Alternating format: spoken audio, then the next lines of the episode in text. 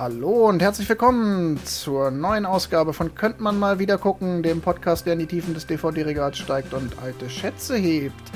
Mein Name ist wie immer Wolfgang und mit mir am Mikrofon ist der Tim. Hallo zusammen und der Johannes ist auch wieder da. Ich bin auch wieder da, hallo. Hallo. Wir sind immer noch im schönen Thema Film mit Auto. Der dritte Film in dieser kurzen Reihe die diese Staffel eröffnet. Und Tim, du warst der Dritte im Bunde.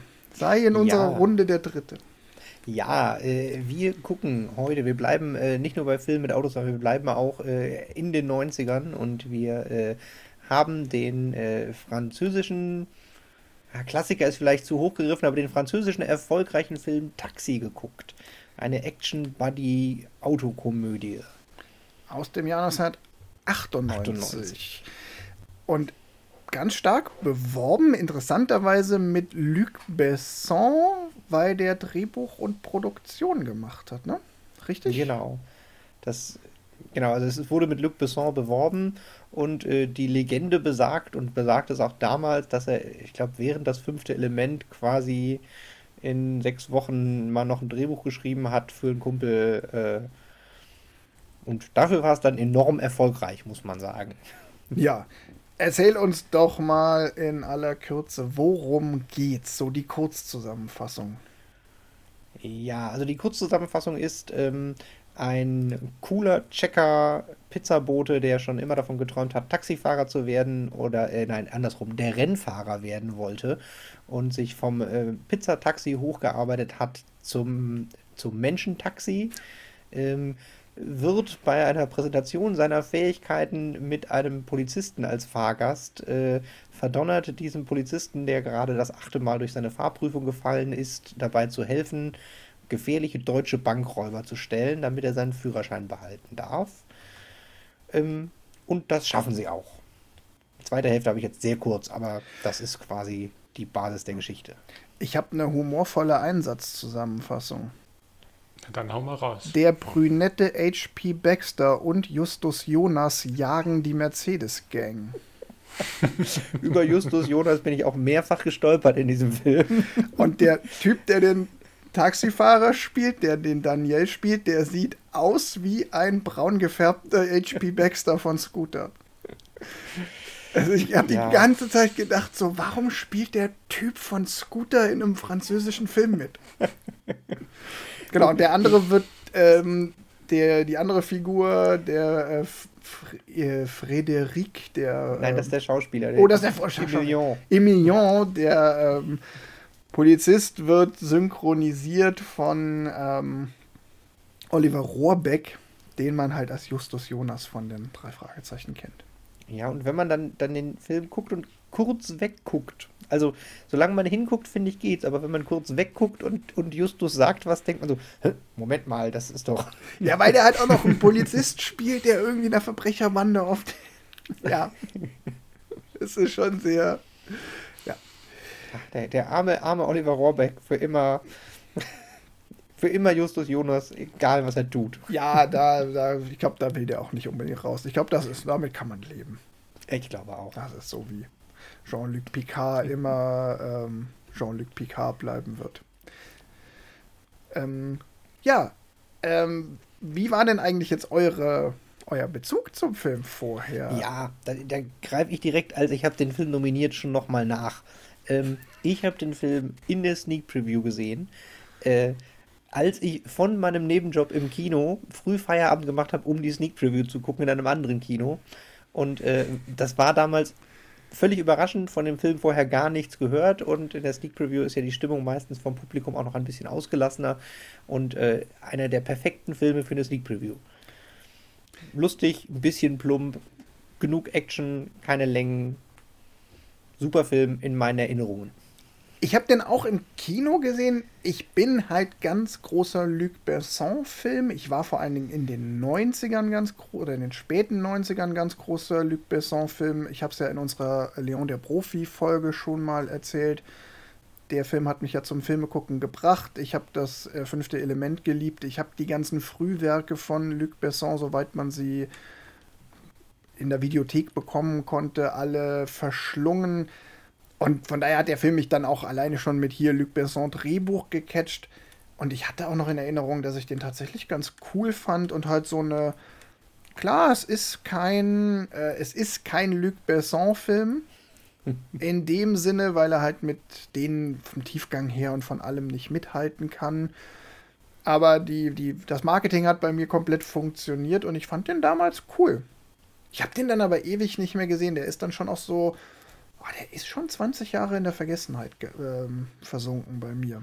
Ja, bei mir definitiv auch. Und die, die Überlegung bei was für ein Autofilm, da ist er mir wieder eingefallen. Also genau wie es sein soll. Johannes, dein tragisches Schicksal mit diesem Film? Mein tragisches Schicksal mit diesem Film. ich weiß, dass ich Taxi Kino, Taxi. Da, der kam ins Kino, da warst du acht. Du durftest den da noch gar ja. nicht gucken. Korrekt. Ich habe ihn auch nicht im Kino gesehen. Ich habe den, glaube ich, irgendwann mal auf so einem Filmabend, ich glaube mit so Schulfreunden oder so gesehen, weißt du, so pubertär oder pubertär ähm, lustiger Autofilm, alles explodiert, hat da sehr gut reingepasst, hat sehr viel Spaß gemacht. Und ich weiß, dass ich glaube, ich Taxi Taxi entweder da vorgesehen habe oder zumindest ähm, deutlicher in Erinnerung hatte. Also ich war die immer Fortsetzung, so, ne? Genau, die Fortsetzung Taxi Taxi ist quasi Taxi 2 und dann gibt es Taxi 3. Warum nicht Taxi Taxi Taxi, verstehe ich nicht, aber es wäre lustiger gewesen. Und ich dachte mir immer, hä, wo kommen denn jetzt die Chinesen? Aber äh, die Chinesen sind, glaube ich, erst Taxi 2. also Taxi, Taxi. Oder sogar Taxi 3, da bin ich mir jetzt auch nicht mehr ganz sicher. Irgendwann kommen die Chinesen und ich äh, habe quasi beim Gucken jetzt äh, immer, Moment, äh, ach nee, das waren die Deutschen. Ach ja, genau, es ist die Mercedes-Gang und oh la la, die Mercedes-Gang sind Deutsche. Genau. Übrigens, so, ich werfe sofort den Fun-Fact ein, den ich noch entdeckt habe der die Figur, die im, im äh, Abspann benannt wird mit Deutscher Ganove Nummer 1, wird gespielt von Richard Sammel. Vermutlich ein deutscher Schauspieler, aber synchronisiert von Udo Schenk.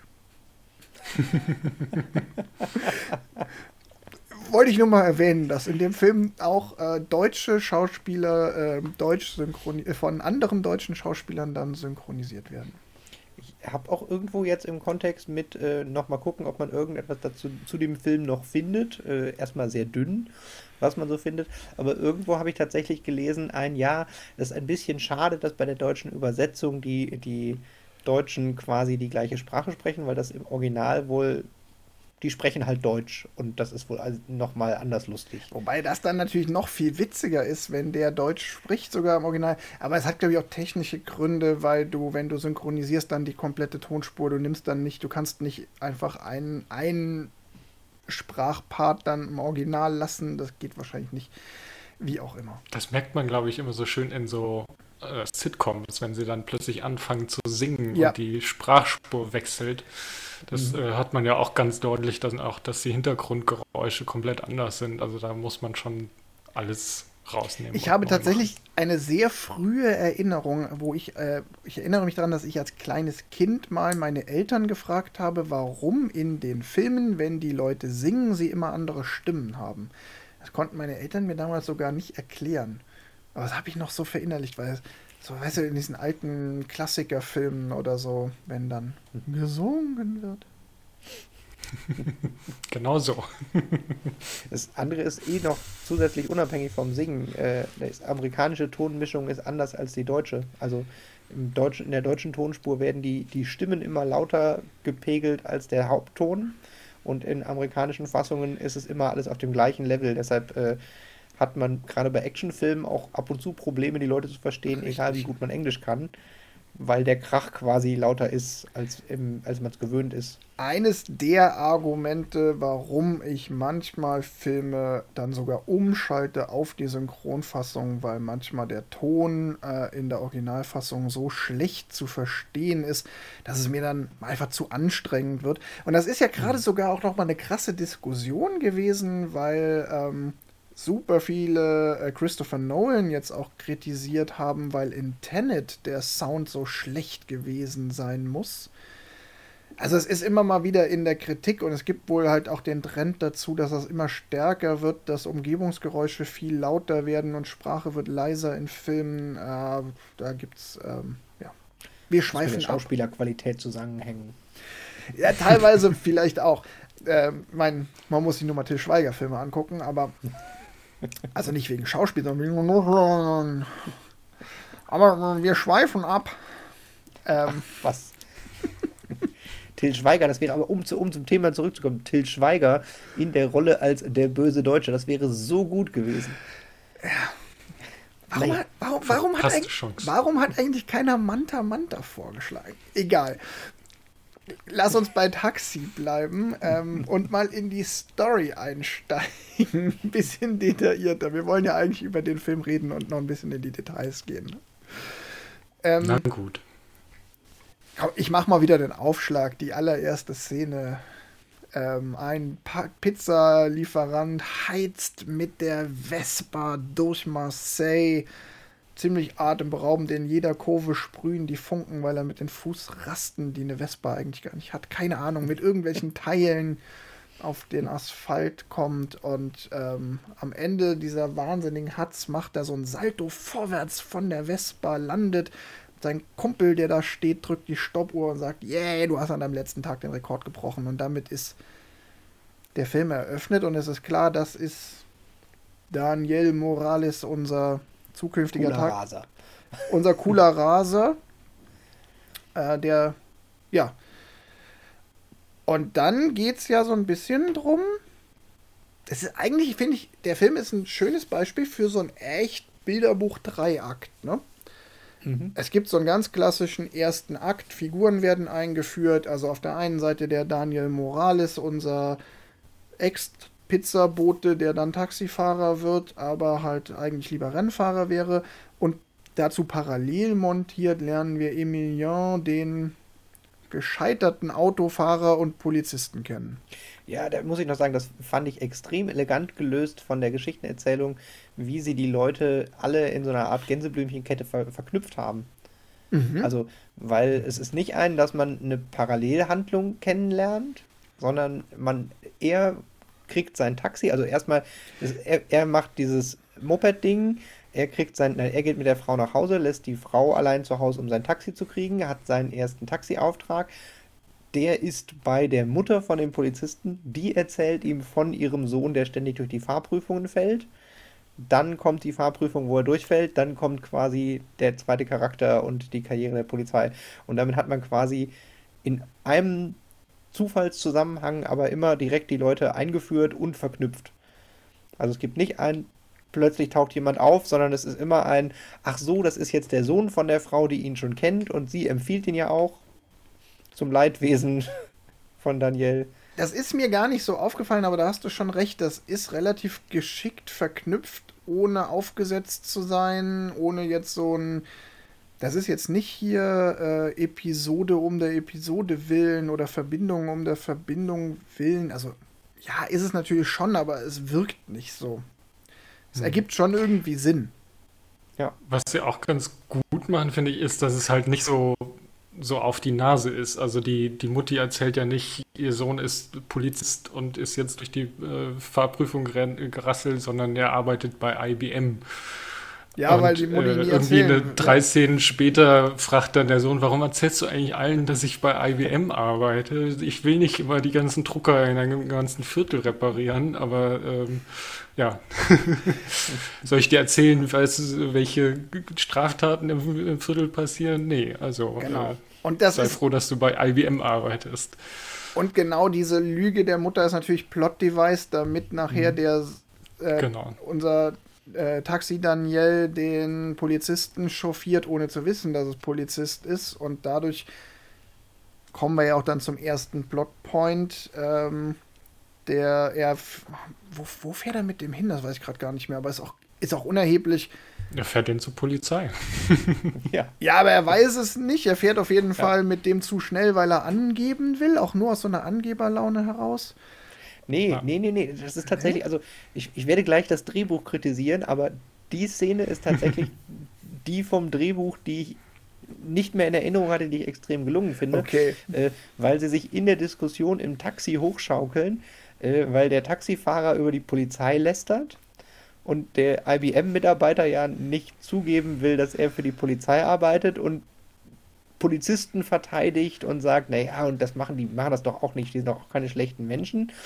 Und, und das dann auf die Taxifahrer münzt und quasi alle Klischees über Taxifahrer auf den Taxifahrer ausschüttet. Stimmt, und ja, ja. dann hat der Taxifahrer dieses, ich bin nämlich auch gar kein Taxifahrer. Eigentlich bin ich Rennfahrer, ich zeig's dir.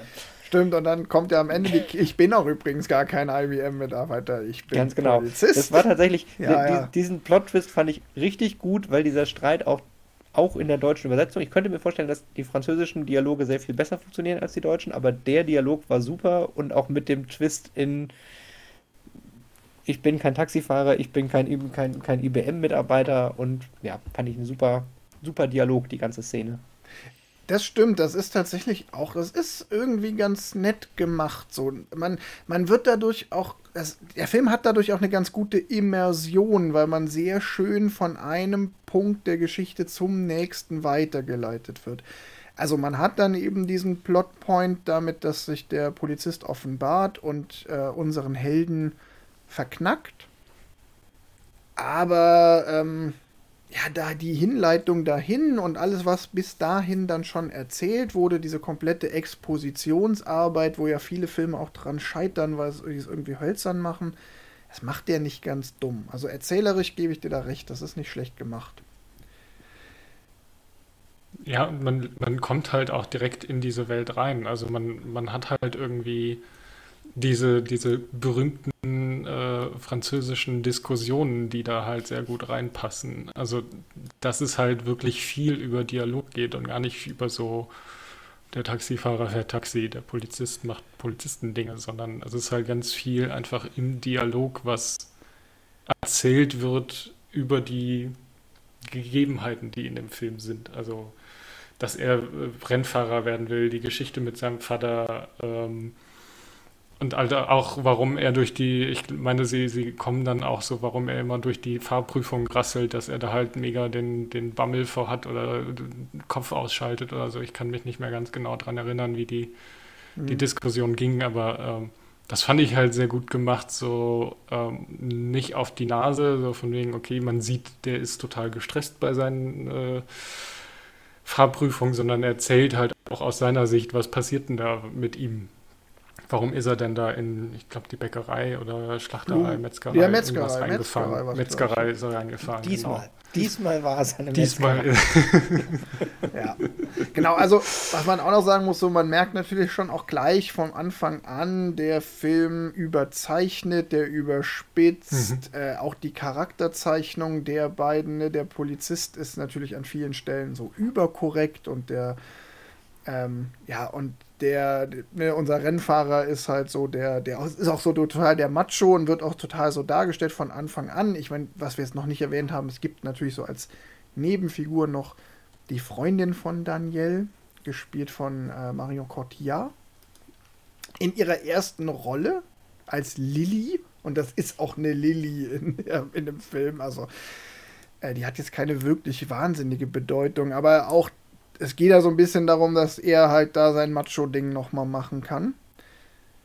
Und mhm. ja, da können wir vielleicht nachher auch nochmal ein bisschen drüber reden. Das ist, ähm, das ist schon auch so ein bisschen speziell. Da fand ich jetzt auch beim zweiten Gucken oder beim jetzt beim diesmal gucken erwähnenswert. Kommen wir gleich nochmal was zu sagen. Ja, ich habe es an der Stelle in ganz kurz ich bin auch, ich glaube, über das Gleiche werden wir gleich feststellen, äh, tendenziell gestolpert, aber ich habe es für mich beschlossen, es ist ein Buddy-Movie und dementsprechend hat der Film halt eigentlich nur zwei Charaktere. Ja, genau, hat er eigentlich auch nur. Es ist auch überhaupt nicht schlimm, das ist auch gar nichts, was ich an dem Film ernsthaft kritisieren würde. Ähm, und wie gesagt, es geht dann auch Buddy-Movie ist genau das richtige Stichwort. Der zweite Akt ist dann tatsächlich, dann wird der Film zur Buddy-Cop-Komödie. Also unser Taxifahrer muss dem Polizisten irgendwie, eigentlich ist er nur als Chauffeur erstmal angestellt, aber er muss ihm auch dauernd helfen, weil unser Polizist ist auch unglaublich tollpatschig und schlecht in seinem Job, so dass er ganz oft auch von unserem Taxifahrer dann aus der Misere gerettet werden muss. Oder Leid in Not. Ja. Der Archetyp, die meinte Not, jetzt auch als Polizist. Ja, so ein bisschen. Und ähm, es ist auch total witzig, weil ähm, der Polizist stellt sich dann halt einfach mal so einen Chauffeur ein und der Chauffeur rennt dann überall in der Polizeiwache rum und macht hier dies und macht hier das. Und keiner fragt so, hey, wer ist der Typ, der da dauernd mit dir rumrennt? So versucht der Film auch gar nicht ja, erst zu erklären, so wo der jetzt plötzlich herkommt und warum der jetzt hier plötzlich bei der Polizei rumrennt. Alles egal. Genau, dieses äh, vor allem, warum denn der da rum äh, bei der Polizei rumrennt, ist bestimmt auch nicht ganz so in, uninteressant für seinen Chef. Also, dass da irgendwelche Kriminellen plötzlich als Hilfssheriffs eingestellt werden, wäre bestimmt äh, total okay, sowas äh, zu machen. ja, die französische Polizei ist auch ganz normal, dass man Leute erpresst und quasi droht, ihnen den Führerschein wegzunehmen, wenn sie nicht helfen. Das ist eine ganz übliche Polizeitaktik. Weiß man ja. Was der Film im zweiten Akt dann halt macht, neben der Tatsache, dass klassisch ähm, der zweite Akt, der Fall wird ausgebreitet, worum geht's eigentlich? Also die Mercedes-Gang tritt auf den Plan und ähm, unser Polizist Emilien muss natürlich die Mercedes-Gang unbedingt fassen, um sich zu beweisen, um auch seinen Kollegen und vor allen Dingen der hübschen, hochgewachsenen, blonden Kollegin aus Deutschland der ähm, Austauschpolizistin. Der Austauschpolizistin zu beweisen, dass er was, dass er nicht nur der Trottel ist und sie möglichst zu erobern. Und da finde ich eigentlich ganz witzig, dass der Film so ein paar Cop-Film-Klischees aus den 80ern und frühen 90ern bewusst bedient und sie auch ein bisschen persifliert. Das ist ja, hm. das ist, es ist ja irgendwo so zwischen Lethal Weapon und Hot ist es Hot Shots, wo diese Lethal Weapon Chefszene, wo der Chef die anbrüllt, ähm, persifliert wird. Also es ist irgendwie so ein bisschen dazwischen. Natürlich ist der, der Chef auf der Polizeiwache ist eigentlich nur dafür da, zur Tür reinzukommen, äh, fünf Sätze den Leuten an den Kopf zu brüllen und wieder zu gehen. So. Mission Cobra. ja, genau, genau. Also die, die, die Mission, die Mercedes-Gang zu fassen. Die erste Mission ist Mission Cobra und die zweite. Egal. Zen. ja, also. Genau, da kriegt er auch so ein bisschen so ein. Noch mehr so ein Parodie-Vibe. Und dann. Ja, weiß nicht, so viel. So viel Story ist halt nicht, ne? Ähm, irgendwann wird halt den beiden klar, die müssen sich zusammenraufen, die kriegen auch mal Stress miteinander, weil natürlich der Polizist irgendwie nicht so geil findet, dass der Taxifahrer ihm auch so ein bisschen die Butter vom Brot nimmt. Ähm, der Taxifahrer muss aber auch irgendwie damit klarkommen, dass der Polizist ein ja, dann, dann ist. Noch, dann, dann ist noch der Appell an das Gute vom Taxifahrer, den wir als guten Menschen eigentlich guten Menschen mit engen, vielen Freunden kennen, wo quasi der, der äh, Polizist, nachdem seine Wohnung abgebrannt ist und er mit seiner Mutter vor der Tür steht, ihm ein, ja, hier hast du einen Führerschein wieder, ich wollte ja gar nicht so gemein sein, aber meine Mama hat gesagt, du bist ein guter Typ, du hilfst trotzdem. Und tatsächlich, unser Held ist ein guter Held genau. und äh, hilft trotzdem, weil der Ruf ans Gewissen dem armen kleinen Emilion, dem kann man doch nichts abschlagen. Ja, das ist ja auch, das ist ja auch so Storytelling 101, das ist das kleine Einmaleins ja. des Drehbuchschreibens. Ähm, zum einen, wir wissen natürlich, dass unser Daniel ein guter ist. Der hat immerhin am Anfang die Oma nach Hause gefahren, äh, also die Mutter vom Polizist. Und, und die, die Sachen hochgetragen. Ja, die, genau, die Sachen hochgetragen. Äh, und er ist natürlich auch aller, äh, hier zweite Szene, er ist unglaublich beliebt bei allen Pizza-Moped-Fahrern in ganz Marseille, die machen eine Riesenparade zu seinem Abschied. Also wir als Zuschauer wissen, er ist der Gute, aber die zwei müssen sich erst zusammenraufen und natürlich findet dann auch der, der eigentlich Polizisten verachtende Taxi-Rennfahrer dann auch den Weg auf die gute Seite der Macht oder des Gesetzes. Naja, und dann, dritter Akt, äh, sie starten die eine große Aktion, wo sie dann alle Kräfte zusammenschmeißen und ähm, die Mercedes-Gang fassen.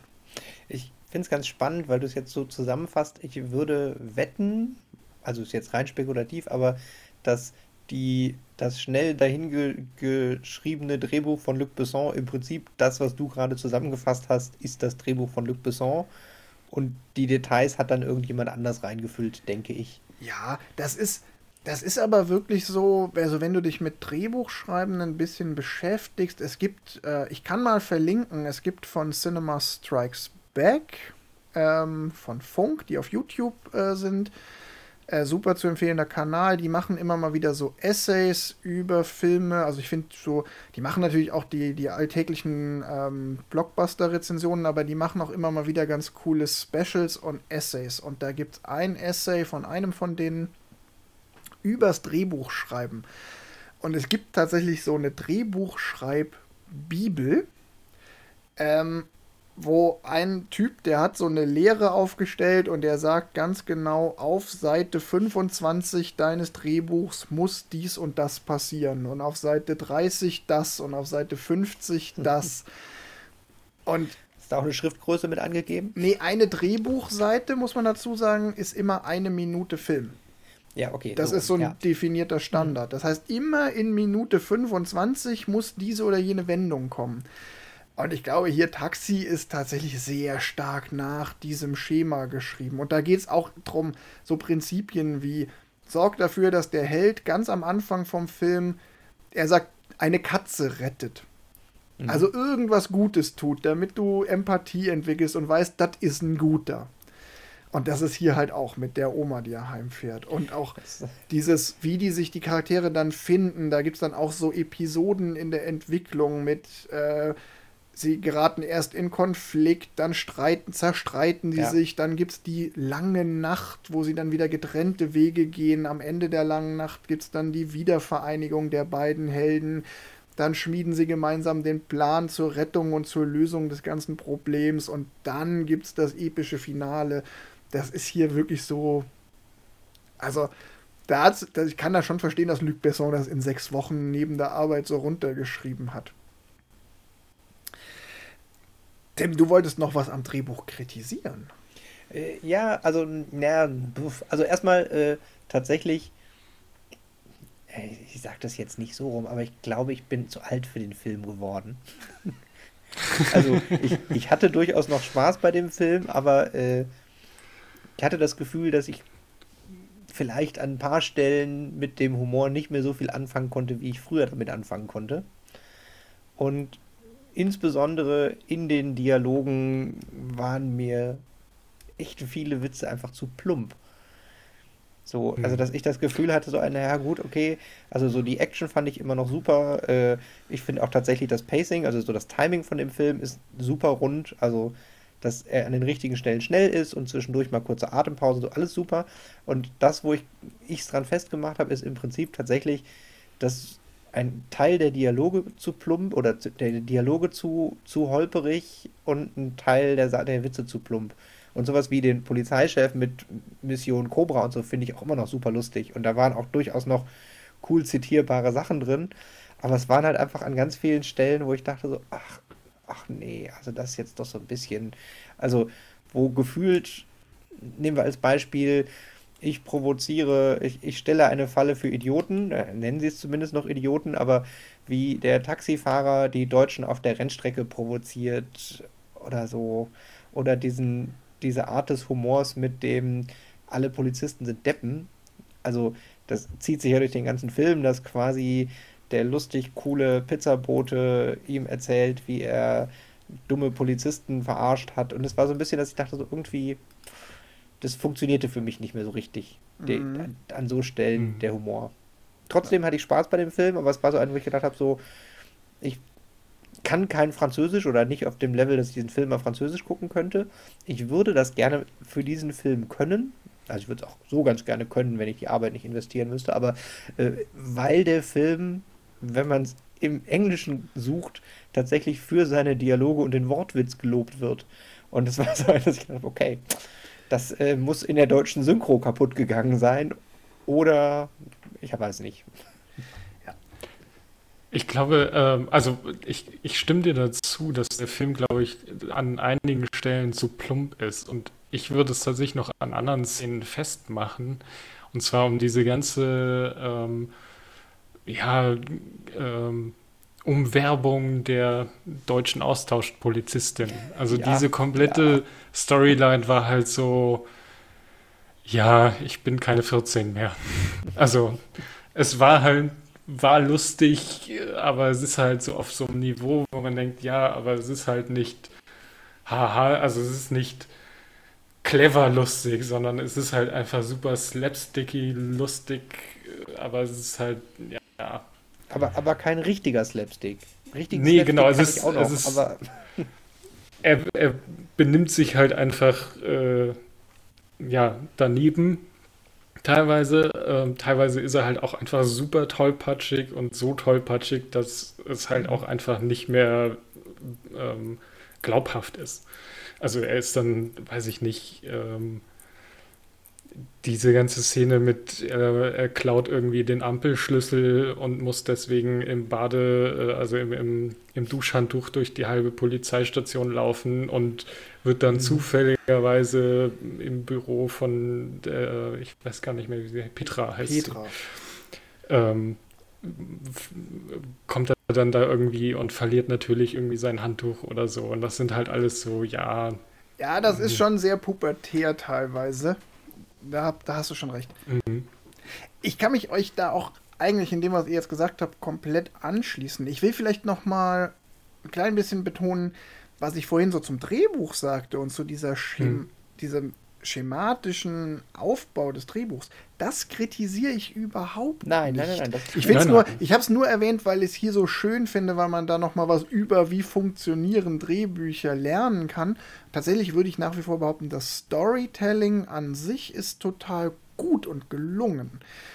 Trotzdem war ich jetzt beim Gucken des Films, ich war derbe enttäuscht. Der hat meine Erwartungen von damals überhaupt nicht mehr erfüllt und ich habe dann auch überlegt, so, naja, dann liegt einem auf der Zunge zu sagen, boah, der Film ist schlecht gealtert. Aber das ist halt auch so eine, so eine Floskel, was heißt denn jetzt nicht schlecht gealtert? Da komme ich nämlich nochmal auf diesen, auf hier die, zum Beispiel, es gibt Filme, die altern schlecht, weil sich bestimmte Werte verändert haben. Zum Beispiel Fra Frauenbild ist der Klassiker. Wir haben ja, ja im Podcast auch schon ganz oft über Frauenbilder im Film damals und heute gesprochen ja, das ist nicht das tolle ähm, 2020 ähm, Post-MeToo-Frauenrollenbild, was da gezeichnet wird. Aber es ist auch alles nicht so schlimm, dass ich mich daran störe, dass ich jetzt sage so, boah, das geht gar nicht mehr. Das ist, ähm, weil dafür ist es dann doch irgendwie Parodie genug. Mhm. Also ich störe mich weder daran, dass die Rolle von ähm, Marion Cotillard nicht gut ist, noch an dieser überzeichneten auch Sexualisierung dieser Austauschpolizistin. Das ist schon, das ist okay. Das muss man jetzt nicht persönlich super finden, aber das ist nichts, wo ich sage so, ey, du kannst den Film nicht mehr gucken, weil der so frauenverachtend sind. Da hatten wir schon schlimmere Beispiele. Es ist tatsächlich, ich ganz kurz reingekreitscht, ja. äh, ich habe das am Anfang beim ersten, ersten Moment auch gedacht, so dieses, uh, uh, uh, das hatte ich gar nicht mehr so in Erinnerung. Ich glaube, warum es noch funktioniert ist, weil die Frauen zwar sexualisiert sind als Charaktere, aber beide oder alle drei Frauencharaktere starke, selbstbestimmte genau. Personen sind. Genau, die sind nicht. Die das auch wissen. Und die machen das Spiel ja auch nicht mit oder nur bis zu einem gewissen Maße. Und diese, wenn der Daniel dem Emilien den Dating-Tipp geht, dass er einfach ins Büro von der Austauschpolizistin reingehen soll und soll sie küssen, weil immerhin wäre 50-50 Chance, dass er keine ge geschmiert kriegt von ihr, dann wird er damit auch als Trottel charakterisiert. Und ne, das habe ich auch, das ist ja auch was, was ich grundsätzlich immer sage. Filmcharaktere dürfen sich trottelig benehmen, wenn auch klar ist, jetzt ist er der Trottel. Ja. Und das wird halt. Ja, und da hat sich ja auch an der Zeit nichts geändert. Das war er damals genauso wie heute. Genau. Ähm, das, wird, ja. das wird nicht heroisiert, das wird nicht positiv dargestellt, das wird als das dargestellt, was es ist. Deshalb kann ich damit leben. Trotzdem funktioniert der Film insgesamt nicht mehr für mich. Und ich habe es für mich so ein bisschen runtergebrochen auf. Das Problem ist, dass es halt bei fast allem, was der Film so bietet, danach, zwischen damals und jetzt, bessere Filme gab, die ähnliches bieten. Es gibt einfach bessere Auto, Verbrecher, Gangster, Jagen, Filme. Also zum Beispiel, der Film ist zum Beispiel auch daran, also Fast and the Furious ist einfach die bessere. Wir müssen mit dem Auto Verbrecher jagen. Story, auch wenn. Ja, wenn es um die. wenn es um die, die Action und die Autoverfolgungsjagden und auch die Autos, die drin vorkommen, geht, ist der Film, finde ich, besser. Der bedient dann andere Sachen nicht und die Story ist auch eine andere. Es ist ja keine 1 zu 1, kein 1 zu 1 Ersatz.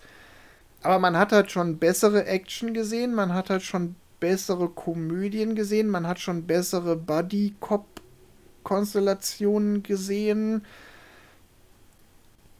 Und das kam halt, aber vieles davon kam auch danach. Damals, als also, der rauskam, war der, glaube ich, deshalb total gut. Aber mittlerweile.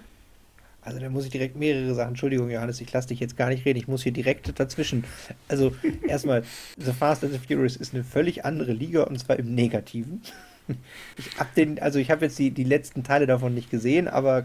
Ich beziehe mich nur auf den ersten. Das möchte ich hier zu meiner Verteidigung gleich vorweg schicken, weil ich meinte gerade nur den ersten Teil. Na gut.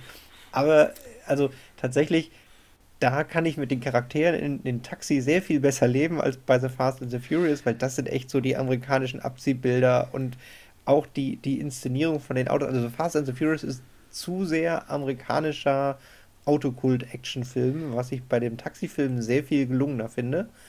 Und tatsächlich den Teil, also ich, ich teile tatsächlich mit dir den, dass ich den beim ersten Mal jetzt nochmal gucken gedacht habe, oh, hatte ich besser in Erinnerung. Und dann habe ich ihn äh, danach nochmal in Häppchen stückweise nochmal Sachen geguckt. Und äh, wie gesagt, ich habe für mich den, es sind die Dialoge. Die Dialoge und der Slapstick, der nicht mehr funktionieren. Und die ähm, Autosachen, die du als, die hat man danach nochmal in besser gesehen, die hat man danach in anders gesehen. Ich finde tatsächlich das total erfrischend, dass diese ganzen Autos, Stuntfahr und Unfälle verhältnismäßig realistisch sind. Also jetzt nicht realistisch, wie habe ich letztens noch gesehen, aber bis auf den, die Mercedes springen auf die Brücke stand, sind das alles, da explodieren keine sinnlosen Autos, da springen keine Autos aus dem Stand plötzlich, um sich als Schraube in der Luft zu drehen, sondern es ist alles ein Autos, die beschleunigt ineinander fahren, geben Blechschäden und wenn sie sich überschlagen, bleiben sie auf der Seite liegen. Das fand ich tatsächlich alles ziemlich gut in dem Film, auch im Vergleich zu sowas wie The Fast and the Furious. Ja, da bin ich, da bin ich tatsächlich ein bisschen anders gestrickt. Also es mag natürlich auch sein, man ist natürlich auch dann von Hollywood versaut, weil das natürlich nicht realistisch ist. Und aber wenn, also ich sehe es eher so aus, wenn ich einen Film mit geilen Verfolgungsjagden und coolen Auto-Action-Szenen sehen will, dann finde ich, dass tatsächlich Fast and the Furious der in dem Aspekt der bessere Film ist. Der ja, Fast and the Furious. Schnelle Schnitte, da ist alles viel zu bunt, ja, man sieht gar nicht, ist, was passiert. Das ist, das ist dann vielleicht Geschmackssache. Ähm, und ich gebe auch gerne zu, dann bin ich vielleicht auch da äh, so ein bisschen von Hollywood versaut, aber so dieses, so dieses Hirn aus, ich will einfach nur Auto-Action sehen, dieses Bedürfnis meine ich halt. Oder auch ein anderer Film, der auch unmittelbar danach kam. Also ich, ich versuche jetzt einfach wirklich mal zu gucken, welch, ich habe halt einfach mal geguckt, welche Filme kamen denn 98 bis sagen wir mal 2003. Da kam halt auch 2000 ähm, Gone in 60 Seconds. Mhm. Der halt auch dieses Actionfilm mit Autos Ding mhm. bedient. Ist auch ein ganz anderer Film, ganz andere Story, ganz andere Charaktere. Den halte ich jetzt zum Beispiel von, den, von der Story, den würde ich sogar noch über Fast and the Furious stellen, weil Gone in 60 Seconds finde ich tatsächlich richtig cool. Ich will einfach nur drauf hinaus, wenn du sagst so, boah, ich habe Bock auf einen coolen, unterhaltsamen, actiongeladenen Autofilm. Dann gab es halt genau in der Zeit, in der Taxi gewirkt hat, noch ein paar echt gute Dinger, die wahrscheinlich auch besser gealtert sind. Das heißt nicht, dass es zwingend für allen und für jeden Geschmack die besseren Filme sind. Tatsächlich greife ich jetzt direkt noch einen Punkt auf, Äh, es gibt ja von dem Film ein amerikanisches Remake, New York Taxi. Ja. Wir haben vorher darüber gesprochen, keiner hat ihn geschafft zu gucken.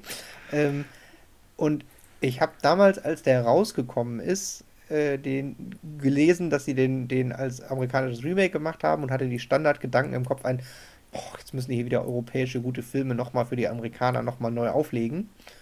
Und hatte, als ich jetzt Taxi nochmal geguckt habe, habe ich festgestellt, nee, okay, ich verstehe, dass dieser Film für Amerika nicht funktioniert, weil die kleinen engen Straßen und diese ganzen Spielzeugautos aus amerikanischer Sicht, die kein Mensch kennt, das können die einfach nicht nachvollziehen. Die brauchen das nochmal mit großen, dicken Autos, die die kennen und Straßenverhältnissen, die die kennen und Geschwindigkeiten, die die kennen, weil 240 an der Strandpromenade ist eine Dimension, so weit gehen amerikanische Tachos ja gar nicht. ich finde halt auch, so, so leid es mir tut, so retrospektiv betrachtet, ich finde, man sieht halt auch, wenn ich es nochmal vergleiche, welche Filme sind sonst so in dem Genre erschienen? Drei, vier Jahre rund um Taxi. Dann ist Taxi halt auch leider, äh, der sieht halt an vielen Stellen sehr billig aus. Ähm, du meinst, was, er hat 8 Millionen gekostet und nicht genau, 80? Genau, der hat halt nur, der er, hat ja. halt nur 8 hm. Millionen gekostet. Und zum Beispiel die eigentlich total fancy Szene, wie der Peugeot 406 von ähm, Daniel sich umbaut und vorne ein Spoiler ausfährt und hinten ein Spoiler und die Reifen fahren raus, damit er verbreitert ist. Das sieht halt heute nicht mehr geil aus. Und das ist halt auch was, was ja, ich meinte. So, sowas haben halt. Da, da sind dann halt die Karren aus den anderen von mir genannten ja. Filmen halt cooler und geiler. Sie sind halt nicht liebevoller, da gebe ich dir dann wieder recht, Tim. Aber trotzdem hm. geiler irgendwie. Ich glaube, diese Umbauszene, wenn, wo du sie jetzt gerade ansprichst, ist, glaube ich, auch sehr versaut worden mit so Close-up-Shots wie, weiß ich nicht, Iron Man geht in seinen Anzug und jede einzelne Schraube wird zusammengeschraubt. Diese ganze CGI-Zusammen- Baugeschichte gibt es ja auch bei, also um jetzt nochmal einen Autofilm zu nennen, gibt es ja auch bei Transformers, ähm, wo ja. sie jede, äh, weiß ich nicht, wo man, weiß ich nicht, den, den, den, äh, den Gashebel sieht, wie er irgendwie verschwindet und plötzlich das Ohr ist. Äh, keine Ahnung, ob das so ist, aber einfach so im Detail ist das halt viel mehr als nur, ich drücke irgendwie zwei Knöpfe und dann kommt da so ein Spoiler raus. Natürlich ist da halt auch einfach das ein ein Erbe seiner Zeit, weil damals, äh, die haben das halt praktisch gemacht. Die haben halt irgendwie das mit Hydraulik und sonst was gemacht und nicht mit äh, Computergrafiken. Ähm, aber äh, wenn man das in dem Blick sieht, ist es halt immer noch eine coole Szene. Also man darf das nicht äh, zu, äh, zu runterspielen, weil ich finde halt gerade so, ja, ähm, gerade diese Szene fand ich ziemlich cool, einfach visuell, weil sie halt, ähm, sie ist nicht glaubhaft, weil wo soll der Spoiler, äh, also vor allem der Frontspoiler, wo soll der hin? Aber es ist halt cool gemacht. Es ist halt lustig, dass dieses, ähm, dass ja dieses normale Stadtauto, dieses normale Stadttaxi sich plötzlich in so ein Superflitzer Rallye-Auto verwandeln kann und äh, mit 240 an der Strandpromenade langfährt. Das ist und da komme ich dann halt nochmal zu meinem Punkt. Der Film ist meiner Meinung nach auf eine eigene Art schlecht gealtert. Nicht, weil das, was ich da sehe, heute nicht mehr guckbar ist oder ich das heute ablehne oder schlecht finde, sondern einfach nur, weil unmittelbar und in den acht, neun, zehn Jahren danach Filme kamen, die einfach von ihrer Wucht da so viel mehr draufgesetzt haben. Hm. Deshalb sind die anderen Filme ja nicht besser. Also, ey, Herrgott, Transformers ist das perfekte Beispiel. Transformers ist ein Scheißfilm. Und Taxi hat wirklich coole, nette, kleine äh, Dinge. Aber wenn du halt mal gesehen hast, wie ein, äh, weiß ich nicht, äh, Ford Mustang oder was, sich zu einem 20 Meter hohen Roboter umbaut, dann lockst du halt mit, uh, ich fahre meinen Spoiler aus, keinen mehr hinterm Ofen hervor. Da mhm. muss man dann aber wieder den Film in seiner Zeit betrachten, weil 1998 war der ausfahrbare Spoiler verdammt cool. Und Auf jeden Fall. Tatsächlich, die 8 Millionen, finde ich, ist schon auch noch so ein Ding. Also, ich hätte das tatsächlich bei relativ vielen Stunts, wo man sieht, dass Autos kaputt gehen. Das beim Gucken heute ist schon fast ein, man sieht halt schon, alle Autos, die in dem Film kaputt gehen, sind 1998 schon 20 Jahre alt. Und da sieht man halt das Budget ganz klar, dass die Polizeiautos sind halt irgendwelche 20 Jahre alten Fiats, weil davon konnte man sich 10 leisten, um die eine Klippe runterzuschubsen. Und äh, bei The Fast and the Furious nimmt man halt einfach 10 aktuelle Polizeiautos und schubst die Klippe runter und dann ist das so. Der Film wirkt insgesamt erstaunlich viel älter als er ist, vor allen Dingen wegen quasi sämtlicher Autos, die in dem Film rumfahren. Auch in der allerersten Szene schon mhm. ist mir sofort aufgefallen, dass da ein Golf 2 rumfuhr und mhm. ähm, auch, also der, der ganz. War ja noch voll aktuell. Nee, der war damals auch schon. Also, also ganz viele Autos, die damals schon nicht mehr aktuell waren. Da hatte ich einen Golf 2 98, der war voll aktuell.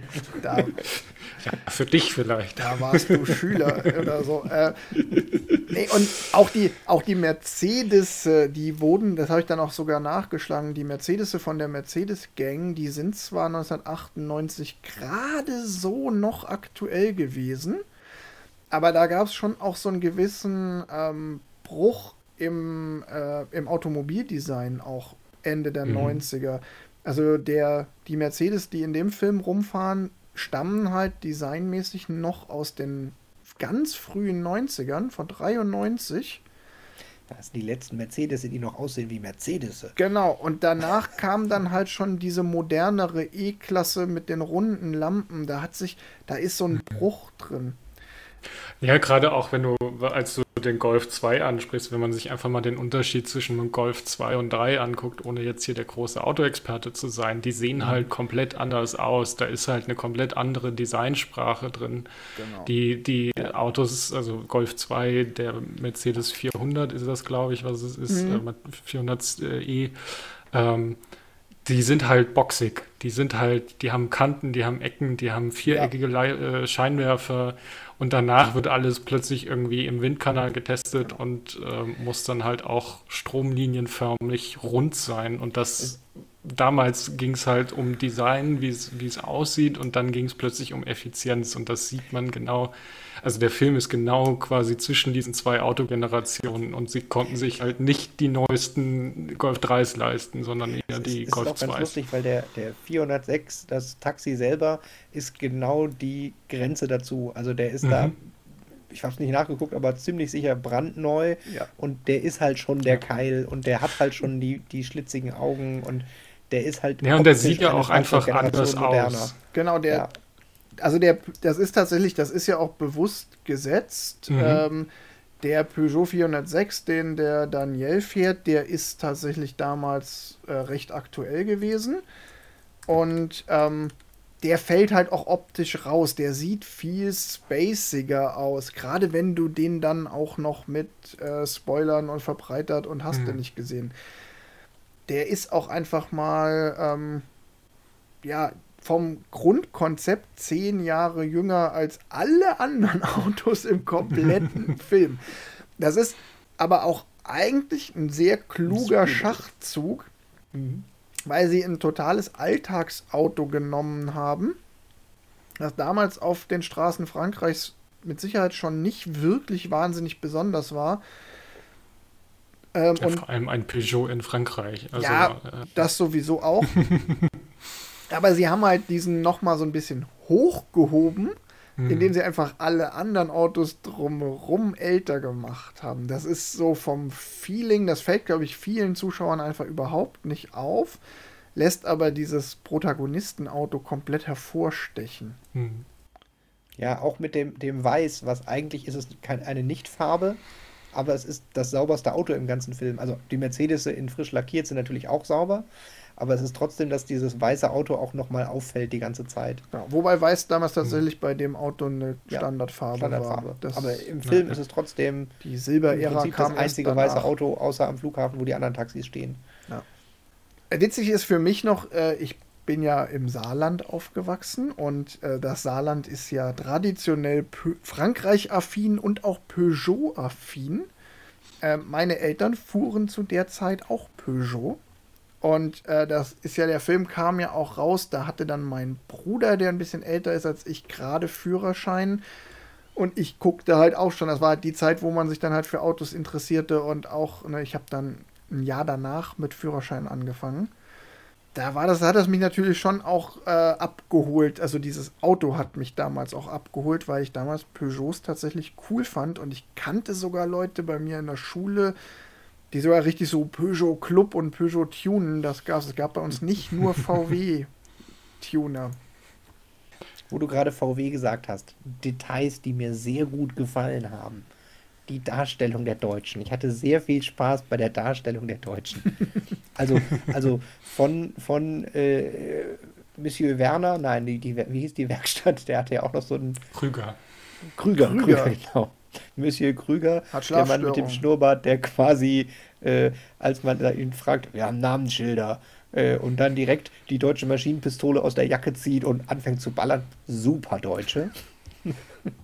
Und das andere, wo ich mich enorm gefreut habe, wie sie in der Polizeikontrolle durchschlüpfen und der, der, der Kommissar den Kofferraum aufmacht und natürlich haben die Deutschen diese deutschen Alu-Koffer, Remover-Koffer im Kofferraum. Und auf die Frage, was sie denn da machen, ist Urlaub, wir können unser Geld aber auch woanders ausgeben. Da habe ich mich auch sehr gefreut. Das ist eine sehr deutsche Antwort in einer Polizeikontrolle.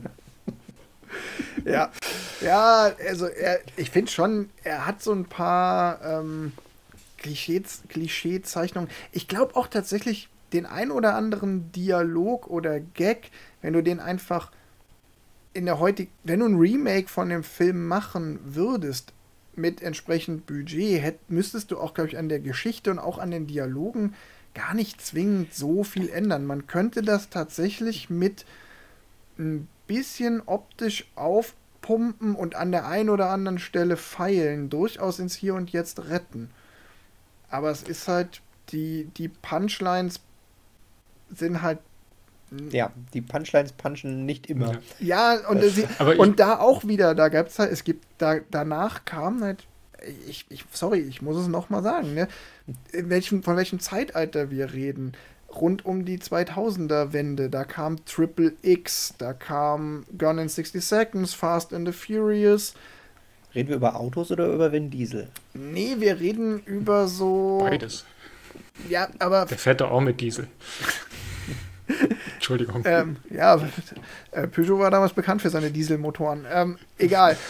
Nee, äh, es ist jetzt Zufall, dass ich jetzt auch nochmal mit Triple X nochmal einen Vin Diesel-Film genannt habe, aber auch der ist ja so, der ist ja durchaus auch autoaffin, der Film. Da spielt das Auto keine so zentrale Rolle wie ein Taxi, aber es ist ein Typ mit krassen Karren und krassen Stunts und coolen Sprüchen. Das war schon so typ. die, das war schon so die Zeit dafür, für solche Filme.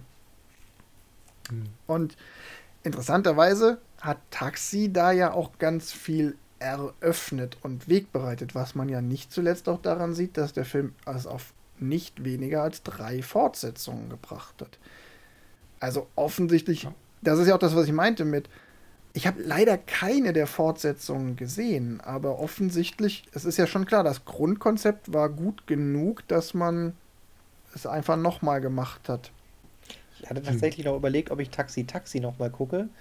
Und zwar mit dem Gedanken, ob ich einen Teil der Erinnerungen aus Taxi Taxi auf Taxi projiziert habe. Aber ich habe mich dann dagegen entschieden, weil ich gedacht habe, nee, ich, in der Sneak Preview war definitiv Taxi und den fand ich super. Taxi Taxi habe ich auch noch gesehen, alle anderen auch nicht mehr. Aber. Also ich glaube, Taxi Taxi hat da nochmal, ähm, glaube ich, A, das Budget erhöht und mhm. B halt auch einfach dann nochmal ähm, deutlich mehr ähm, aufs ja, Drehbuch Wert gelegt, sage ich mal so. Also die Story ist, also es ist jetzt auch gute, weiß ich nicht, 15 Jahre her, dass ich den das letzte Mal gesehen habe. Aber wenn ich mich jetzt in meinem ganz gefährlichen Halbwissen aus dem Fenster lehne, ähm, war der einfach runder in seiner ganzen Story. Also es war nicht ganz so strikt äh, ähm, ja, einfache Story, die Deutschen überfallen Banken und wir müssen die Deutschen äh, stoppen quasi, sondern das war halt eher so ein bisschen was, äh, die Chinesen sind da und die machen irgendwas und die, die Polizei wartet halt nicht vor der Bank, sondern die sind halt überraschender. also äh, ich glaube, den wirklichen Kult hat er, glaube ich, dann tatsächlich erst mit dem zweiten bekommen. Der erste war, glaube ich, so ein, so ein, so ein Überraschungserfolg und im zweiten haben sie dann nochmal einen draufgelegt. Das wäre mit Sicherheit ein Film für unsere ähm, irgendwann mal Reihe Fortsetzungen, die besser sind als das Original. Ähm, ja. Mal gucken, ob wir da dann, dann noch zu kommen. also wie gesagt, ich habe ja keine der Fortsetzungen gesehen, aber du musst nicht, du musst die nicht gesehen haben, um zu wissen, dass sie in den Fortsetzungen auf jeden Fall auch noch mal an der einen oder anderen Stelle eine ganze Schippe draufgesetzt haben. Also hm. wenn du dir den Wikipedia-Artikel zu Taxi Taxi anguckst, ist da ein Foto von dem Auto und dieses Auto hat plötzlich Flügel. Oder das Plakat von mhm. Taxi 4, da springt das Auto, da springt dieses Auto über ein Fußballstadion. Und das ist das, was ich meinte mit, das fehlt halt dem. Der erste ist halt echt noch lieb und knuddelig und irgendwie realistisch und down to earth, trotz ausfahrbarem Spoiler. Und da hat ihn das Action-Kino halt fertig gemacht. so aus meiner Sicht. Das Action-Kino der frühen 2000er hat Taxi fertig gemacht. Wenn du jetzt den Taxi nicht als Buddy-Movie, sondern als Actionfilm definierst, dann vielleicht. Ja. Naja, aber als auch. Buddy-Komödie, das funktioniert hervorragend. Okay, ja. Ja, also ja. Äh, der ja. Film funktioniert auch an sich. Also es ist ja jetzt nicht, dass er nicht. Äh, also was Wolfgang eben, glaube ich, ganz gut sagte, war halt, dass er nicht schlecht ist, sondern das andere einfach danach besser äh, runder gemacht haben. Vielleicht so. Ja. Es ist ja nicht unbedingt besser. Und opulenter, ähm, womit sie einfach für mich diesen Chipstüte, Cola, Film an Effekt mhm. heute besser erfüllen.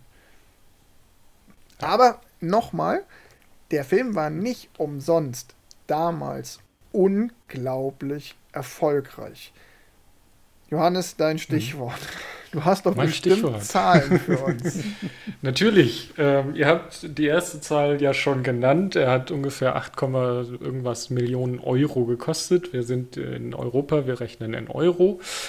Und hat damit 36,1 Millionen Euro eingespielt. Also ähm, das gut Vierfache hat er eingespielt. Oh. Ähm, 4,5-fach, also, das ist halt schon. Der 4,5-fach, genau, das ist halt schon eine Hausnummer, vor allem für, ja, äh, aus meiner Sicht unbekannte Leute. Also sie haben ja nicht ohne Grund mit Luc Besson geworben, weil die anderen, also die, die Hauptdarsteller waren davor, glaube ich, unbekannt. Die haben zumindest Nach Nachwuchsschauspielerpreise für diesen Film gewonnen, um da mal äh, in eine andere Kategorie abzuschwenken. Ja.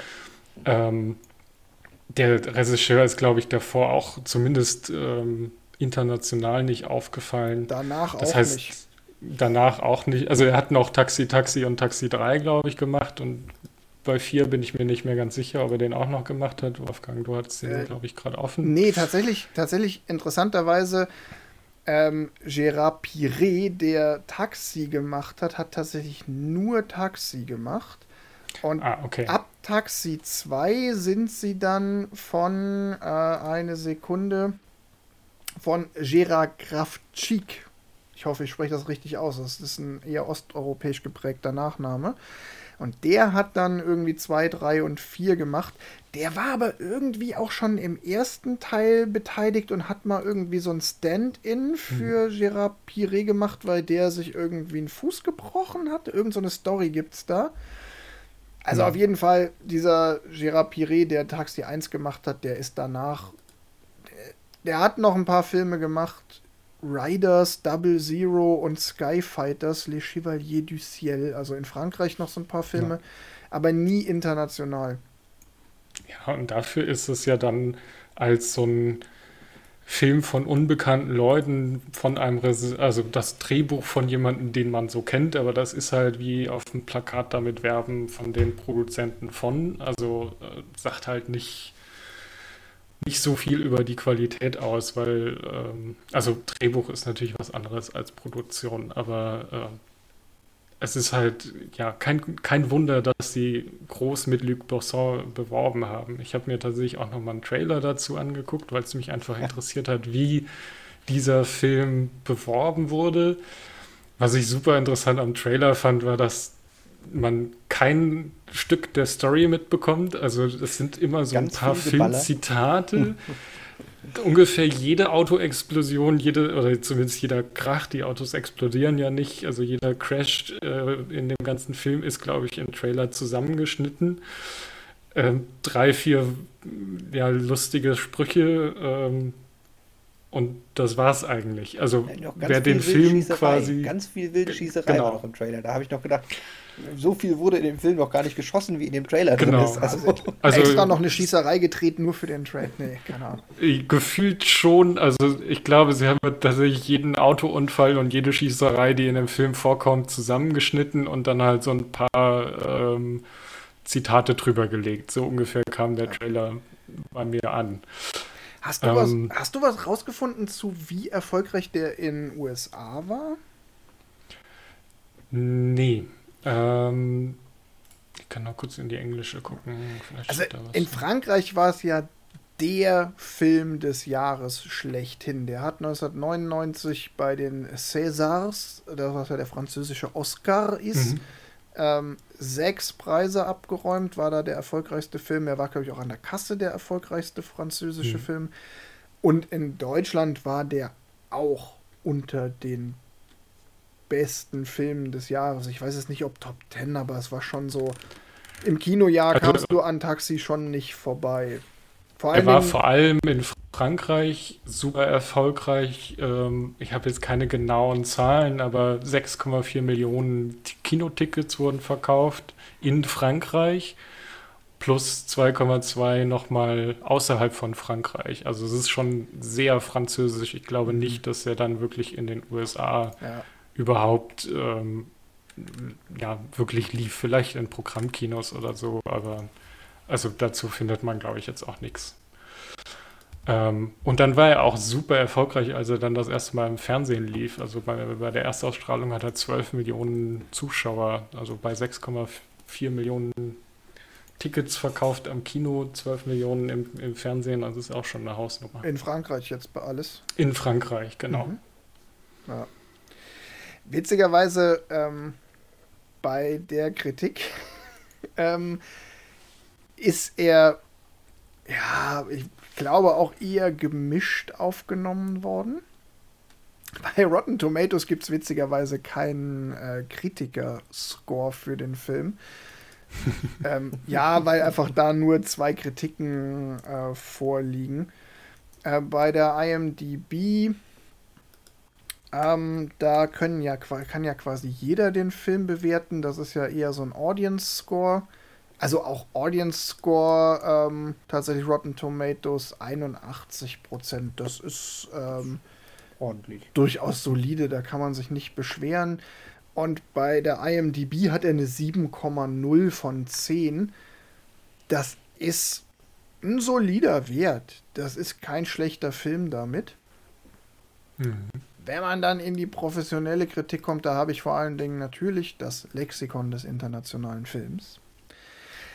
Dann sagt das Lexikon, eine in Frankreich äußerst erfolgreiche Komödie, deren Dialoge in der deutschen Synchronisation in Karlauern und sinnlosem Wortwust untergehen. Der Versuch, virulente Minderwertigkeitsgefühle aufzuarbeiten, scheitert letztlich auch, weil Slapstick allzu sehr mit Zerstörungswut verwechselt wird. Also die Karlauer und die sinnlose Wortwurst, nein, Wust, äh, die, die würde ich so unterschreiben. Äh, die Slapstick in Zerstörungswut, das fand ich nicht. Das war okayisch. Ja. Und die virulenten Minderwertigkeitsgefühle ist äh, ein schönes Wort, sehe ich jetzt in dem Film aber auch nicht. Ich glaube, es geht um die Minderwertigkeitsgefühle, die die, Protag die Charaktere haben, die halt nicht, es ist halt, das ist, glaube ich, hier so eine, so, das ist, glaube ich, so ein klassischer Fall von, da ist das äh, Lexikon des internationalen Films gewollt zu intellektuell für das Genre dieses Films. Weil ja. es natürlich hat der Film keine großartige Charakterentwicklung. Das soll er auch gar nicht haben. Bitte, bitte nein. Das ist völlig in Ordnung. Nein, nein, das ist schon so gut. Ich finde die Kritik an der deutschen Synchronisation tatsächlich sehr gut berechtigt, weil ich hatte das Gefühl, dass sie sich da ähm, weiß ich nicht, den Vorgänger von Google an, äh, äh, Google Translate genutzt haben. Also es ist natürlich nicht schlecht übersetzt, aber es ist halt so ein typisches, ähm, wir brauchen eine deutsche Synchro und wir machen das mal schnell. Also da wurde jetzt nicht viel Arbeit reingesteckt. Ähm, und ist ich glaube gerade natürlich auch nicht so überraschend. Ne? Das, also, hey, klar, auch bei dem Budget ist das nicht überraschend. Also es, äh, ich möchte ja. da niemand einen Vorwurf machen oder so, sondern es, ist halt einfach, ich glaube, damals ist es dann halt auch einfach noch nicht so wichtig gewesen, weil ja, war halt die Synchro. Das ist ja auch, das ist ja auch ähm, ein totales Risikoprojekt, das weißt du ja gar nicht als deutscher, Ver als deutscher Filmverlag, der die Synchro bezahlen muss, ob der Film überhaupt erfolgreich wird. Von daher wird da sicherlich nicht die Professionalität mhm. oder das Budget reingesteckt worden sein, wie jetzt, was ich, in die Synchronisation des neuesten James Bond. Ja, ja klar. Also Und es ist halt einfach äh, ist ein Nachgedanke. Was ich halt ganz gern wüsste, aber ich habe den Film leider auch nicht auf Französisch gesehen und auch keine Ausschnitte. Man muss dazu sagen, der Film ist ja auch nicht so leicht zu, zu suchen im Netz mit dem Titel Taxi. Mhm. also die Frage, inwieweit sie den Humor verschoben haben im Film und die Tonalität der Dialoge. Ich hätte mir durchaus zugetraut, in Einzelszenen da mal reinzugucken, wenn ich ihn in beiden Tonspuren verfügbar gehabt hätte und einfach so, okay, 10 Sekunden zurück, lass mal auf Französisch laufen. Die Möglichkeit hatte ich aber nicht. Also, wenn wir jemand Frankophones in unserer Hörerschaft haben, ähm, der oder die den Film auf Französisch gesehen hat oder sehen kann, mich würde es tatsächlich mal interessieren. Hm. Vor allen Dingen, da brauchst du eigentlich fast jemanden Muttersprachliches, was so die Tonalität angeht, die ja in der deutschen Version schon recht albern ist. Mhm. Ja. Das wüsste ich tatsächlich ganz gerne, weil ja, auch die 90er, in den 90ern, das war ja auch so eine Phase 80er, 90er, da hat man ja in Deutschland gerne in der Synchro mal noch einen Gag mehr eingebaut. Durchaus. Habt ihr noch Anmerkungen? Ich will noch, ja, ich habe noch, ich möchte noch über die Autos sprechen und äh, wie sie das quasi äh, umgesetzt haben, weil ich das sehr interessant fand. Ja. Also sie hatten insgesamt acht Fahrzeuge bei dem, beim Dreh. Acht und jedes Peugeots, dieser Fahrzeuge. Ne? Acht also Peugeots, genau, Peugeot also nur für das Taxi. Ähm, und jedes dieser Fahrzeuge hatte quasi eine andere Funktion. Also sie hatten nicht wie bei Green Lantern letztes 36, die sie verheizen konnten, sondern, also da wahrscheinlich auch nicht, aber ähm, äh, ja, die ersten zwei hatten nämlich gar keinen Motor oder Sitze, sondern die waren halt mit Hydrauliktechnik voll, damit sie halt Spoiler ausfahren können, äh, Autos verbreitern und sonst was. Genau, also da äh, konnte man jetzt nicht so viel mitfahren. Dann gab es zwei, die aussahen wie ein Taxi, also so ohne Spoiler und äh, ganz normal. Dann gab es wieder zwei, die für die Rennen verwendet wurden, also mit Spoiler und mit allem drum und dran, die auch fahren konnten. Und ähm, genau, dann Warte, jetzt habe ich gerade den Faden verloren. Ja, sie hatten irgendwie auch noch welche, die sie nur für den Sound benutzt haben. Oder sie hatten zumindest welche von denen, genau. die sie hatten, wo sie den Sound abgenommen haben. Genau, die, die Rennautos hatten dann auch keinen Katalysator und keinen, äh, keinen Endschalldämpfer am Auspuff, damit sie extrem laut sind. Obwohl sie dann die meisten Sounds dann doch wieder von einem Rallye-Auto rausgenommen haben, weil wahrscheinlich beim in der, in der Postproduktion dann doch nicht genug Sound da war. Da finde ich, da find ich in, in der Wikipedia den geilen Seitenhieb, was man auch am Vierzylinder-Sound hört. Korrekt. Wer tut das nicht direkt? Habe ich, hab ich direkt mit meinem sehr genauen Autokenntnissen äh, äh, gehört, dass das auf jeden Fall ein Vierzylinder war. Ach ja, genau, und die, die beiden anderen waren ähm, einfach nur äh, Ersatzteillager. Also sie hatten quasi eins und zwei, die für Hydraulik waren, drei und vier äh, Stadtauto, fünf und sechs äh, Rennauto, sieben und acht Ersatzteillager, weil m, durchaus mal die Karosserie beschädigt worden beim Dreh. Ja, das ist schon ein ganz schöner Aufwand. Da denkt man so, ja, okay, dann mhm. fährt da halt mal so ein Auto durch die, durch die Stadt, aber dass du halt. Und ich glaube, mit tatsächlich nur zwei Autos jeder Variante, die du ja brauchst, bist kalkuliert. du natürlich auch knapp kalkuliert. Ne? Dann geht dir tatsächlich mal eins kaputt und dann.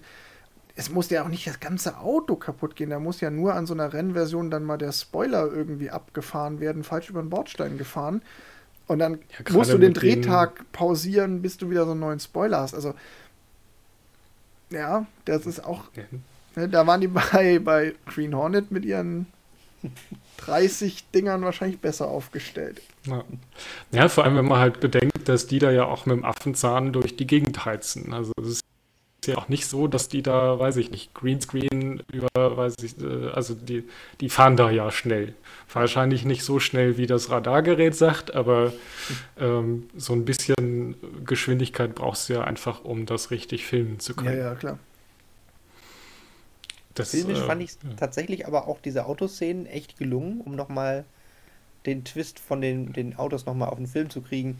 Äh, insbesondere für 98, also dieses dem Auto direkt hinterher und die Kamera schwenkt immer so ein bisschen drüber. Fühlt sich jetzt relativ Standard an. Ich weiß nicht, ob es der allererste Film war, der es hatte, aber es ist tatsächlich ein sehr geiler Effekt. Auch weil sie zwischendurch immer so ein bisschen, als wenn sie ein Auto dahinter wären, das ist mit dem Zoom gelöst, aber dass sie quasi weiter weg und näher dran an das sich mhm. bewegende Auto haben sie quasi noch eine zweite Bewegungsachse in, den, in die Szene immer mit reingebaut. Also, also es fühlt ja. sich auf jeden Fall alles sehr dynamisch an und sehr, sehr, sehr actionreich. Und Ganz das, also, das macht auch einfach Spaß. Also das darf man ja auch bei so einem Film nicht vergessen. Ja. Der muss ja auch an so Szenen noch mehr Spaß machen als, weiß ich nicht, total, woanders. Total. Und damit baut ihr mir eine goldene Brücke zu meinem Fazit. Weil mein Fazit ist tatsächlich, es ist eigentlich ein guter, spaßiger Film der leider einfach dann von der Zeit überholt wurde, weil der hat viele Sachen, die waren damals, als der rauskam, frisch, innovativ, cool gemacht. Wie zum Beispiel das, was du gerade sagtest, wie die Verfolgungsjagden gefilmt sind. Nur kann das halt mit dem Tempo, was Hollywood dann danach vorgelegt hat, durch CGI und moderne Tricktechnik, was die heute dann halt machen können, was die Schauwerte angeht, halt leider dann nicht mehr mithalten. Und da es ein Film ist, den ich so ein bisschen gucke mit diesem Blick auf, hey, ich will coole Verfolgungsjagden und mich von der Action auch unterhalten lassen, war ich dann eher enttäuscht und würde halt auch sagen, ja, wenn dich, wenn dich europäisches Kino gezielt interessiert oder auch Filme aus dieser Zeit, dann hat er seinen Wert, so ein bisschen filmhistorisch. Wenn du jetzt aber Bock auf einen coolen, unterhaltsamen Autofilm hast mit der Tüte Chips und der Cola, würde ich dir einen anderen Film zuerst empfehlen. Hm. Das finde ich aber eigentlich sogar schade, weil es gibt nichts, was ich an dem Film auszusetzen habe, was schlecht ist an dem Film. Sondern es ist nur so dieses hm, nicht so richtig irgendwie nicht gut gealtert. Dann greife ich da direkt mal an, weil ähm, ja, also ich stimme dir dazu, der Film ist nicht gealtert, aber ich glaube, ähm, weiß ich nicht, wenn ich jetzt nochmal 15 wäre, würde er genauso viel Spaß machen wie vor 10, 15 Jahren. Weil er halt einfach sehr einfach gestrickt ist aber das, was er halt, also er ist sich seiner Rolle sehr bewusst. Er weiß, er hat nicht das Riesenbudget und die Szenen, die, die Action ist gut genug. Ähm, die Slapstick ist da, die Witze sind da. An der einen oder anderen Stelle hängt es halt so ein bisschen, ähm, ob es jetzt an dem sehr einfachen Drehbuch, an dem zu kleinen Budget für heutige Maßstäbe oder an also einfach an der Machart für das, das setze ich jetzt mal mit dem Budget gleich, an dem wenigen Budget. Ähm, das sind alles so Punkte, wo, wo er halt einfach in ein, in ein Korsett gezwungen wurde. Äh, man sieht das Potenzial und ich glaube auch gerade mit ähm, den, äh, den, den Fortsetzungen. Also wenn ein Film fünf Fortsetzungen oder vier Fortsetzungen hat, der fünfte, glaube ich, zählt da jetzt nicht mehr ganz so zu, aber er wird ja offiziell in die Reihe ge geschrieben. Ähm, dann hat er ja auch was losgelöst. Und ähm, ich würde ihn mir jetzt nicht nochmal angucken, um mein Fazit zu, zu schließen. Aber ich werde ihn jetzt auch nicht als schlechten Film abspeichern, weil ich hatte auf jeden Fall super viel Spaß, auch wenn ich halt seine Schwächen erkannt habe. Aber das ist ja jetzt auch nicht. Man muss ja nicht immer äh, Oscar-reifes Kino gucken, um unterhalten zu werden. Tim. Was soll ich denn jetzt noch sagen? Also prinzipiell voll eurer Meinung. Ich war auch tatsächlich beim ersten Gucken ein bisschen enttäuscht, weil ich ihn imposanter in Erinnerung hatte. Also jetzt nicht von den Effekten, sondern so von der Gesamtwirkung. Mhm. Ähm, wie direkt am Anfang gesagt, gefühlt war es tatsächlich ein, dass ich dachte, okay, vielleicht äh, ist da mein Humor verkümmert. Ich will jetzt extra nicht sagen, bin ich erwachsener geworden, mein Humor muss verkümmert sein. Äh, nein, aber ähm, er hat mich nicht weggehauen, aber er macht Spaß und ähm, man könnte ihn noch mal gucken. Man sollte sich halt nur bewusst sein, dass es ein über 20 Jahre alter Film ist. Das war tatsächlich für mich noch mal eine Erkenntnis.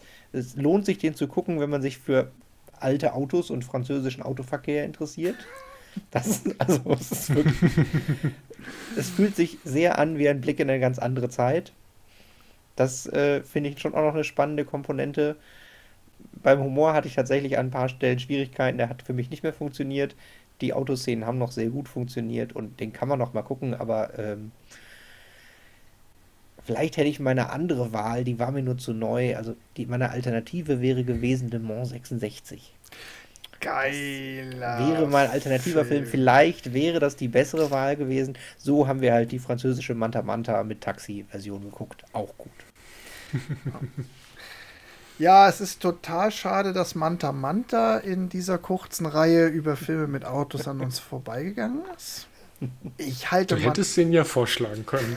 Du wolltest ja. aber absolute Giganten gucken. Ich musste ja den ja, ich musste den Aufschlag machen und ihr kennt mich, ich komme an meinen Lieblingsfilmen einfach nicht vorbei. Und Manta Manta war nicht einer von deinen Lieblingsfilmen, obwohl da dein Lieblingsschauspieler mitspielt? Nee, ähm, Trotz äh, Michael Kessler finde ich Manta Manta nicht, als würde ich ihn nicht in meine Lieblingsfilme aufreihen, ähm, aber ich trotzdem, ich verteidige Manta Manta gegen jede Form von Kritik. Trotzdem ich sage, es ist nicht einer meiner Lieblingsfilme. Trotz, und Manta Manta, ein schönes Beispiel für einen Film, der mit zunehmendem Alter immer besser wird. Weil das heute einfach keine komische Autokomödie mehr ist, sondern eine ganz geile Milieu- und Zeitstudie. Mhm. Weil der, ja, aber das ist ein anderes Thema für eine andere Folge. Ähm, Tim, du hast die Ehre, der du diese Reihe beschlossen hast, anzukündigen, was wird denn unsere nächste Trilogie? Unsere nächste Trilogie, das, also, das passt total gut, was wir uns da überlegt hatten, zu dem Film, den ich gerade hatte. Äh, und zwar wäre unsere nächste Trilogie an Filmen das Thema Alles außer Hollywood. Alles außer Hollywood. Und der Johannes hat sich schon was überlegt. Du hast, genau, Johannes, du hast dir was überlegt. Ich hab, wir haben alle keine Ahnung, was kommt jetzt. Ich bin gespannt. Korrekt. Ich habe mir gedacht, ab, unabhängig davon, ich wusste ja nicht, dass äh, Tim einen französischen Film zeigt. Aber ich dachte mir, bei alles außer Hollywood muss man eigentlich, äh, also sollte man einen französischen Film gucken, weil es einfach so ein prägnantes Kino ist. Also französische Filme haben ja einfach so eine, die gewisse Aussagekraft, sagen wir so. Wenn man einen französischen Film sieht, dann weiß man, es ist ein französischer Film um jetzt nicht noch weiter rum, um den heißen Brei rumzureden, ist, wir gucken den Film Dialog mit meinem Gärtner aus dem Jahr 2007. Okay. Das ist für mich so ein Inbegriff des französischen Films. Zumindest habe ich mir den so mal abgespeichert. Das ist spannend. Das ist so ein das ist so ein Film, den habe ich, glaube ich, mal irgendwann entweder auf Arte oder auf ZDF in einer schlaflosen Nacht spätabends gesehen und bin da tatsächlich so hängen geblieben wie Wolfgang bei This Prison Where I've Lived und bin gespannt, äh, wie er ja, dem Erinnerungspalast äh, standhält. Ob er immer noch so gut ist, dass ich sage, oh, das ist ein guter Film oder ob ich äh, da was Komisches rausgesucht habe. du hast einen Film erwischt, von dem ich noch nie was gehört habe. Kannst du so ein, so ein jetzt nicht einen richtigen Abriss, aber so ganz grob das Setting oder so? ich ich habe den, ich habe den kurz einer kurzer Einwurf, ich habe den auch noch nie gesehen. Der Titel sagt mir was. Ich glaube, du hast den mir mal gegenüber erwähnt, dass du den so gut fandest. Und ich glaube sogar. Ich habe den sogar auf DVD. So gut fand ich den. Und ich, und ich glaube, meine Eltern haben mir den mal empfohlen, was grundsätzlich auch sogar eher ein gutes Zeichen ist. Ja. Also ich, ich gebe mal so einen ganz kurzen Abriss, damit man sich so ein bisschen drauf einstellt. Ja, damit die, also es, damit die Hörerschaft vielleicht auch Bock auf den Film hat, ja. Korrekt, genau. Also ich habe den Film noch nicht gesehen. Ich habe den seit bestimmt zehn Jahren nicht mehr gesehen, aber aus meiner Erinnerung raus geht es um einen Künstler, der mittlerweile in Paris wohnt, aber für äh, aus diversen Gründen in sein Heimatdorf zurückkommt und äh, das Haus seiner Eltern, glaube ich, wieder bewohnt. Und der braucht halt einen Gärtner, daher der, äh, da kommt der Titel äh, Gärtner her. Und dieser Gärtner ist ein alter Schulfreund von ihm. Und die beiden haben sich halt seit, glaube ich, 30 Jahren nicht mehr gesehen, nicht mehr gehört, keinen Kontakt mehr gehabt und haben halt komplett andere Leben gelebt. Der eine wurde halt Künstler, äh, äh, wohnt in Paris, ist halt in einer ganz anderen Gesellschaft und dieser Gärtner ist ein äh, verrentneter Eisenbahnarbeiter, also wirklich so Schienen verlegen Eisenbahner. Also im Endeffekt auch viel Blue Collar versus White Collar. Genau, das geht viel darum, viel um so, also es ist halt so typisch französisch äh, Dialog schwerer Film. Ähm, cool. Was dann den anderen Titel, äh, äh den anderen Part des Titels, äh, äh, worauf dieser hindeutet. Und genau, ähm, ich bin mal gespannt, ähm, A, wie ihr den findet, B, wie ich den finde. Und ähm, als wir halt das Thema alles außer Hollywood kam, hatte ich zwei Filme. Einmal Dialog mit meinem Gärtner und das andere war Adams Äpfel. Taxi. Ja, Adams Äpfel. Ah, eine schöne Adams Äpfel gibt es leider nirgendwo zu gucken und ich habe ihn, glaube ich, auch nicht. Also mir fehlt sogar die, die eigene, die eigene äh, Möglichkeit, diesen zu gucken. Aber das wäre auch so ein Film gewesen, der ganz gut in die Reihe gepasst hätte. Wir wollen ja auch immer Filme auswählen, die ihr da draußen auch gucken könnt. Und das ist ein Stichwort. Johannes, wo kann man genau. denn Dialog mit meinem Gärtner aktuell sehen? Dialog mit meinem Gärtner kann man aktuell äh, in der Amazon-Leihe oder bei Apple TV, die TV in der Leihe gucken. Oder halt ihn kaufen, aber ich würde ihn erstmal leihen. Alles klar. Ähm, genau, da könnt ihr den gucken. Wir verlinken den äh, Film auch in der in den Show Notes. Ich, ich freue mich drauf. Ich freue mich auch insbesondere darauf, mich dann mit euch darüber zu unterhalten. Also über dieses ganze Thema, woran sieht man jetzt eigentlich, dass das oder merkt man, dass das ein mhm. französischer Film ist? Das haben wir jetzt hier bei Taxi so ein bisschen ausgeklammert, aber der ist ja auch durch und durch französisch. Irgendwie, es ist ja so, im Subtext, es schwingt ja immer irgendwie so mit, wo so ein Film ja. gedreht wurde. Wobei bei manchen Filmen auch nicht, aber darüber können wir uns dann in der kommenden Trilogie unterhalten. Korrekt. Dann danke ich euch beiden. Ich danke euch Hörerinnen und Hörern da draußen für eure Aufmerksamkeit. Macht's gut und bis zum nächsten Mal. Bis dann. Tschüss.